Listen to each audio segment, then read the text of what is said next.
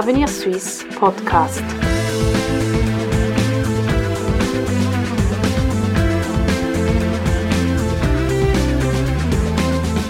Herzlich willkommen bei Avenir Suisse, der liberalen Denkfabrik der Schweiz. Thema der heutigen Sendung ist die Schweiz und der Außenhandel. 70 Rappen von einem Franken des Bruttoinlandprodukts sind auf den Handel mit dem Ausland zurückzuführen. Wirtschaftlich gesehen fristet die Schweiz also kein Inseldasein. Oder müsste man gar sagen, noch kein Inseldasein? denn bis anhin ist die Schweiz auf den Außenhandel angewiesen, weshalb sie enge Beziehungen zur EU unterhält. Mit der Absicht, gute Rahmenbedingungen zu schaffen, wurde das bilaterale Vertragswerk zwischen der Schweiz und der EU über die Jahrzehnte hindurch entwickelt und vertieft. Doch diese bilateralen Beziehungen sind ins Wanken geraten. Politische Kräfte in der Schweiz rütteln an der wirtschaftlichen Offenheit. Warum ist Außenhandel für die Schweiz nach wie vor so wichtig? Ist er sogar noch ausbaufähig? Darüber diskutiere ich heute im Gespräch mit Patrick Dümmler, Senior Fellow und Forschungsleiter Offene Schweiz bei Avenir Suisse. Mein Name ist Nicole Dreifuß. Herr Dümmler, inwiefern ist der Außenhandel für den Wohlstand der Schweiz verantwortlich? Wie von Ihnen eingangs erwähnt, rund 70 Prozent des BIP werden durch Waren- und Dienstleistungsexporte erwirtschaftet. Die Exporte sichern Arbeitsplätze und Einkommen im Inland. Die Importe bieten den Konsumenten eine größere Produktevielfalt zu tieferen Preisen. Insofern ist Außenwirtschaft ein ganz zentrales Element für den Wohlstand der Schweiz. Und welchen Weg müsste die Schweiz künftig einschlagen, um diesen Wohlstand zu sichern? Denn international gesehen ist ja eine Öffnung ziemlich unter Beschuss geraten. Ja, eine Öffnung ist heute sehr stark politisch debattiert. Wir denken, dass in dieser durchaus emotionalen Diskussion Fakten, Daten, Transparenz, Zusammenhänge aufgezeigt werden müssen. Wir haben deshalb eine neue Studie erstellt mit dem Titel Handel statt Heimatschutz und darin schlagen wir für die Schweiz eine Drei-Säulen-Strategie der Außenwirtschaft vor. Das ist ein sehr plakativer Titel. Was beinhalten diese drei Säulen?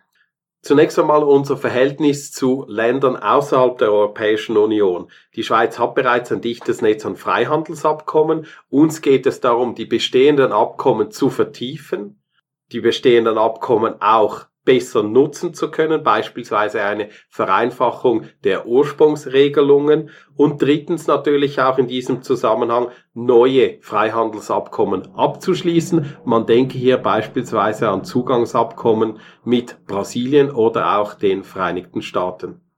Sie sprechen also den weltweiten Außenhandel an, aber wie sieht's mit dem wichtigsten Handelspartner der Schweiz aus, mit der EU?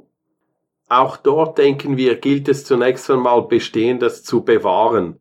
Auch das ist nicht selbstverständlich in der heutigen politischen Diskussion. Man denke hier insbesondere an die Diskussionen um die Personenfreizügigkeit. Die Personenfreizügigkeit per se hat der Schweiz mehr Wohlstand gebracht. Und auch hier zeigt unsere Studie die entsprechenden Daten und Fakten auf. Wir denken aber, es genügt nicht, die bilateralen Verträge 1 und 2 einfach zu bewahren, sondern die müssen auch weiterentwickelt werden. Die bilateralen Verträge sind für gewisse Parteien manchmal sogar ein, ein rotes Tuch. Was heißt das, weiterentwickelt werden? Wie können Sie das konkret festmachen? Wir schlagen dazu ein Paket vor, das wir bilaterale Plus nennen. Das besteht insbesondere aus weiteren sektoriellen Marktzugangsabkommen, beispielsweise für die Stromwirtschaft oder für Finanzdienstleistungen. Und in diesem Paket sehen wir auch als Bestandteil die Lösung der institutionellen Fragen. Für uns im Vordergrund steht insbesondere der Aspekt des Vertragsmanagements. Die Schweiz hat rund 120 Abkommen mit der Europäischen Union heute geschlossen mehrere davon Marktzugangsabkommen und es gilt, die dynamische Entwicklung dieser Abkommen einem vereinfachten Management zu unterstellen. Die dritte Säule besteht für uns aus Aufgaben, die wir im Inland zu lösen haben. Ich spreche hier die binnenorientierten Sektoren an, insbesondere Dienstleistungssektor und auch die Agrarwirtschaft. Der Dienstleistungssektor könnte beispielsweise geöffnet werden, indem die Anzahl Tage der Entsendung, heute 90 Tage, ausgedehnt wird. Das heißt, dass jemand aus dem europäischen Ausland länger in der Schweiz tätig sein könnte, nämlich beispielsweise 100 Tage, 120, 180 Tage. Im Gegenzug natürlich die Schweizer auch dieses Recht hätten, Dienstleistungen auf dem europäischen Binnenmarkt zu erbringen. Beim Agrarsektor, der Agrarsektor ist immer wieder ein Stolperstein in internationalen Verhandlungen über Freihandel.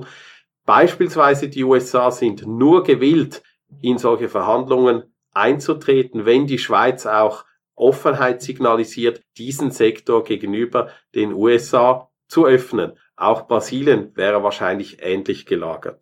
Die Schweiz muss also hier zunächst einmal ihre Hausaufgaben machen. Ein wichtiges Stichwort Hausaufgaben. Der Bundesrat hat nach der Annahme der Volksinitiative gegen Masseneinwanderung betont, dass der bilaterale Weg das beste Instrument für die Beziehungen der Schweiz mit der EU darstelle. Nun, seither verfolgt er die Strategie, die aktuellen Verhandlungen und die künftigen Verhandlungen in verschiedenen europapolitischen Dossiers in ihrer Gesamtheit voranzutreiben und aufeinander abzustimmen. Kann er dieser Herausforderung überhaupt gerecht werden oder ist der bilaterale Weg zum Scheitern verurteilt? Es ist sicher richtig festzustellen, dass es eine schwierigere Ausgangssituation ist als auch schon. Ich denke, es sind zwei Verhandlungspartner, die werden einen Kompromiss finden müssen. Historisch betrachtet eigentlich hat die Schweiz immer durch eine Öffnung profitiert. Wir denken deshalb, dass dieser Bilateralismus, bilaterale Verträge, Freihandelsabkommen der Schweiz insgesamt nicht nur etwas gebracht haben in der Vergangenheit, sondern auch in Zukunft ein essentieller Bestandteil sein werden unseres Wohlstandes. Es gilt deshalb, diesen erfolgreichen Weg des Bilateralismus weiter zu beschreiten. Ich möchte den Blick noch ausweiten auf Großbritannien. Vor einiger Zeit hat das britische Stimmvolk über den Brexit entschieden. Was bedeutet dieses Vakuum, das nun entstanden ist für die Verhandlungen für und mit der Schweiz? Ich denke, hier gibt es zwei Sichtweisen zu unterscheiden. Zunächst einmal kurzfristig.